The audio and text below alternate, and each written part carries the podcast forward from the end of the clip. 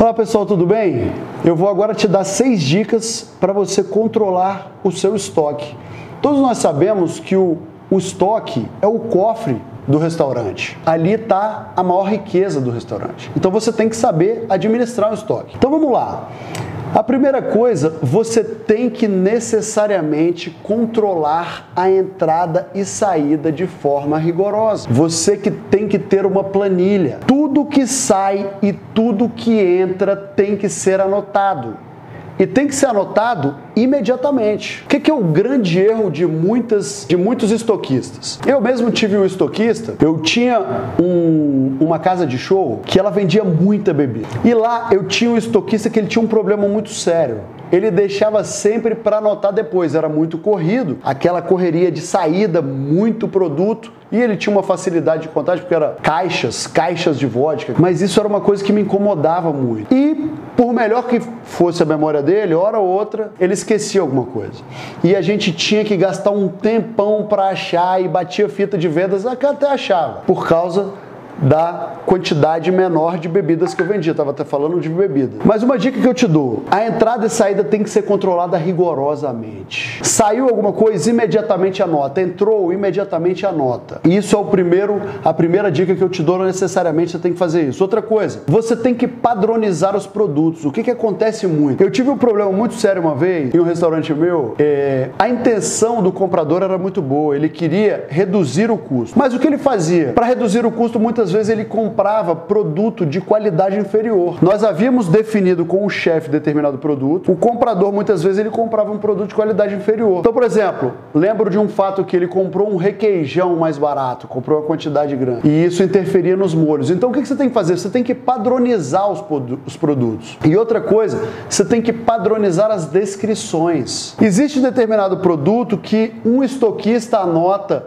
de uma forma, o outro anota de outra. Você tem que padronizar todas as descrições de todos os produtos. Isso vai facilitar demais a sua compra. E aí, você tem que deixar isso consignado na cultura do estoque, que não adianta determinado vendedor te oferecer um produto é, dizendo ser melhor, um produto dizendo ser melhor e mais barato, não. Está padronizado, é aquele. Se você for mudar o padrão, você vai fazer as experimentações, você vai fazer os testes, vai definir que mudou e vai mudar para todo mundo. Assim tem que ser. Então esse é um segundo ponto muito importante, padronizar os produtos e as descrições. A terceira dica é a curva ABC. O estoque é o cofre, pessoal. Você não pode ter um estoque muito alto, porque imagina, é dinheiro. Imagina você faz compras muito grandes e o seu dinheiro fica parado, você está perdendo dinheiro. Mas existe a técnica da curva ABC. O que é a curva ABC? Os produtos que saem bastante, os produtos A, você tem que ter um estoque maior, porque o giro é muito grande. Em três dias, quatro dias, você girou eles, então você vai ter um estoque muito maior. O B é aquele que sai menos, então você vai ter uma quantidade menor. E o C é aquele que sai muito pouco, você vai ter uma quantidade muito menor. Então é a curva ABC, você tem que seguir isso, você tem que ter uma noção, você tem que ter um controle absoluto do que sai e o que não sai no seu estoque. E aquilo que sai muito, não tenha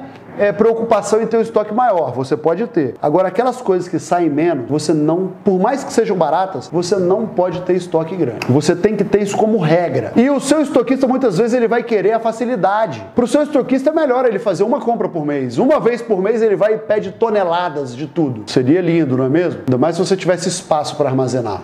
Não ia dar trabalho para o seu estoquista. Mas você tem que falar para ele que para a empresa rodar da melhor forma, na mais alta performance, o seu estoquista tem que trabalhar muito e ele tem que estar tá fazendo pedido sempre. Cotação sempre, pedido sempre. Então, isso aí é a terceira dica.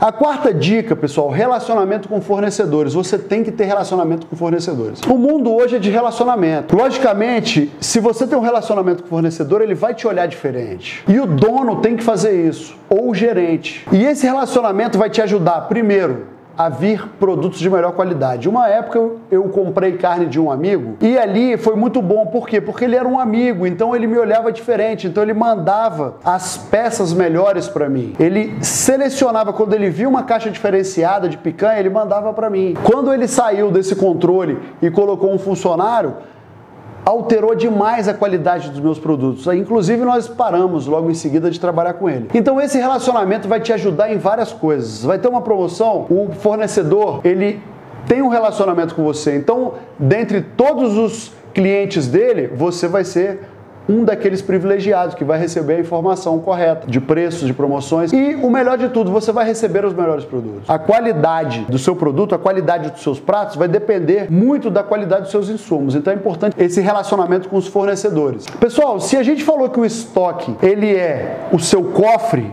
você tem que cuidar da segurança do seu estoque. Esse é, o, é a quinta dica que eu te dou. Estoque não é lugar de trânsito.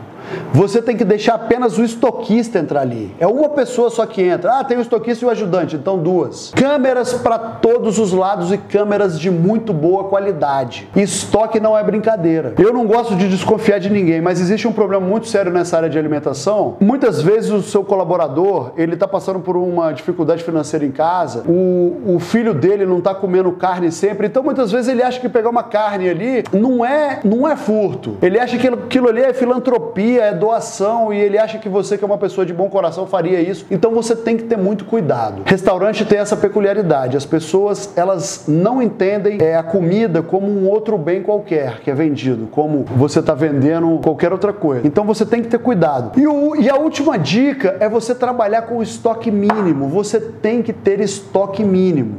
O estoque mínimo é aquele que você vai girar no mínimo prazo de segurança para você repor. Eu gostava de trabalhar com estoque mínimo de três dias. Então eu ia controlando aquilo. Eu comprava uma quantidade que durava três dias, era o estoque mínimo do mínimo. Eu, como tive muitos problemas com isso, eu até te aconselho você trabalhar com estoque mínimo de 4 dias ou até 5 dias, para você ter uma segurança maior. Mas nunca mais do que isso. Se você conseguir tiver um estoquista muito bom, muito atencioso, que consegue trabalhar com estoque mínimo de 3 dias, você trabalhar o estoque o mais reduzido possível, é o melhor dos mundos você vai conseguir fazer um giro grande. Você não precisa de ficar parando dinheiro dentro do seu estoque. Pessoal, então foram lá seis dicas. As seis dicas: controlar a entrada e saída de produto, padronizar os produtos e as descrições, curva ABC, relacionamento com os fornecedores.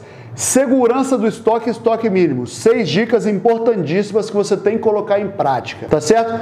Se você tem uma outra dúvida, anota aqui embaixo para mim. Eu vou ter o maior prazer de tirar suas dúvidas. Combinado? Grande abraço, tchau, tchau.